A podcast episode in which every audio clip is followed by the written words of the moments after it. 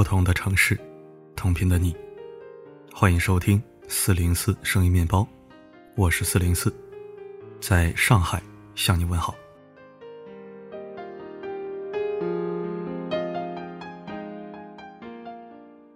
最近大家都在追一部剧，名叫《亲爱的自己》，其中有一段剧情让人印象深刻，一向温柔冷静的刘诗诗，居然秒变泼妇。一套拳法功夫，手刃出轨渣男，让人直呼太爽。事情的起因是这样的：刘诗诗的表妹张芝芝发现自己的丈夫刘洋出轨师妹，跑去质问，结果丈夫为了维护小三，扇了她一巴掌，还把出轨的责任怪在张芝芝身上。可见刘诗诗这一巴掌足够解气霸气，也是全剧最高光的时刻。而那句。张芝芝，你给我看着，被人打了一巴掌，就这么给我打回去，更是给张芝芝以及所有女性上了一课。软弱者只会可欺，而不会好命。任何关系，尊重是前提。对那些蹬鼻子上脸的人，就要学会以牙还牙。剧中的张芝芝被称为低配版顾佳，着实有点让人气到牙痒心疼。在剧里，她真的太弱了。弱得有点可怜，弱得有点可悲，甚至弱得有点可恨。在外，为了让女儿进入上流社会的圈子，对富太太们的指挥言听计从。当他在幼儿园遇到蛮不讲理的更有权势的人，被人挤兑，挨打受欺负也没人帮忙。在家里，即便每天一心一意为家里忙前忙后，但还是会被婆婆怪生不出儿子，整天花钱。卑微、唯唯诺诺、忍气吞声，并没有换来丈夫刘洋的体谅，反而永远都是被指责的那一个。生不出儿子是张芝芝的错，婆婆生病了，张芝芝的错，包括自己出轨了，也是张芝芝的错。凡此种种不一而足，无底线的善良，最后却成了吞噬她的仇人。或许这个世界就是如此。你若敢好到无所保留，对方就敢坏到肆无忌惮。人们常说“退一步海阔天空，忍一时风平浪静”。可是适度忍让没有错，但没了底线就是一场灾难。知乎上常有人提问：一直付出忍让却得不到回应的关系，要不要坚持？百分之八十的人认为应该放弃。评论里有人分享了这样一件事情：自己被公司里同事给拉黑了，起因是一次没按时搭车，因为同事家离自己家不远，所以就顺路带过他一次。可是之后，同事俨然把他当做了专车司机，自觉地开启了蹭车之旅，一坐就是大半年。刚开始的时候，同事还表达感谢，送点礼物，时间久了就成了理所当然。有一天，他着急去机场接人，提前走了。没想到十分钟不到，就接到同事气吼吼的控诉电话：“你这人也太不地道了！有事提前跟我说一声啊！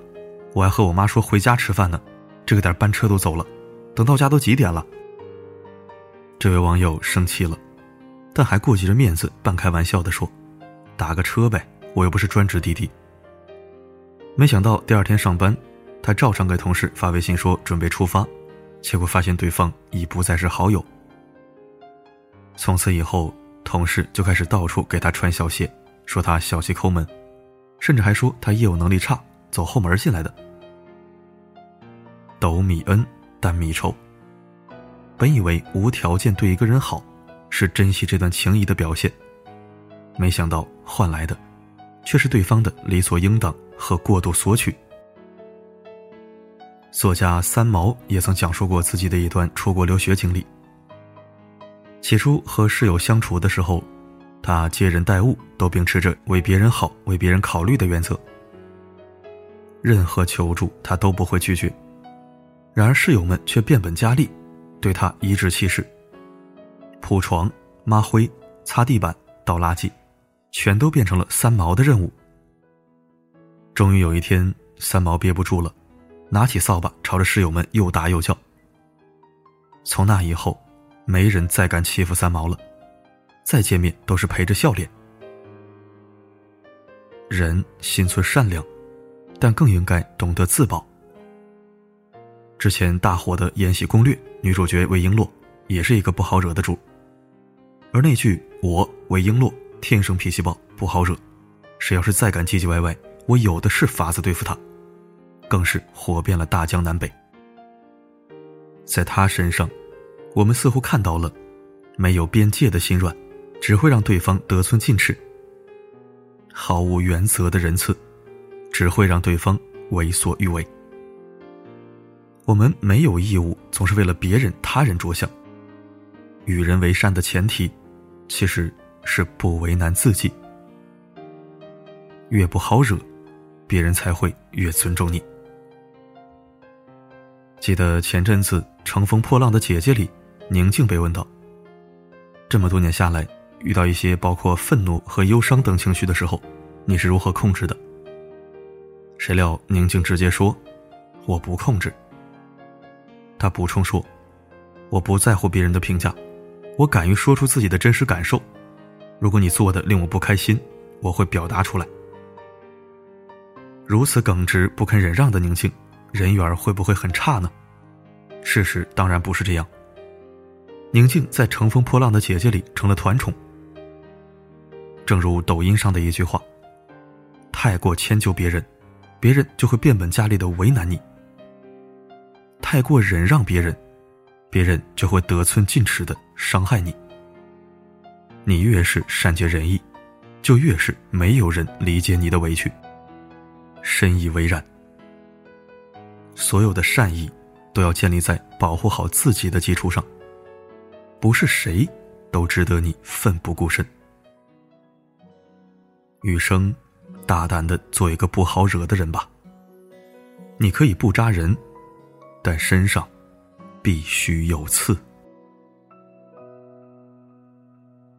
夏夜的白天为什么很走在马路边却变得惆怅。总是怪夜晚变了样，星星不配在月亮的。感谢收听。这种文章的观点我分享过很多篇了，但时不时的还想多说一说。有人可能觉得，你怎么老是发这些硬邦邦的东西，被害妄想症吗？No No No，我不害别人就不错了。我是真的发现生活中有太多任人宰割、忍气吞声的老实人，每天憋憋屈屈、惶惶度日。好人一弱，坏人就猖狂，那怎么能行呢？都是第一次做人。凭什么好人就要被人拿枪指着？这个世道，不还是应该善良占上风才正常吗？对于此文，你有何看法呢？欢迎在留言板畅所欲言。今天的分享就到这儿了，我是四零四，不管发生什么，我一直都在。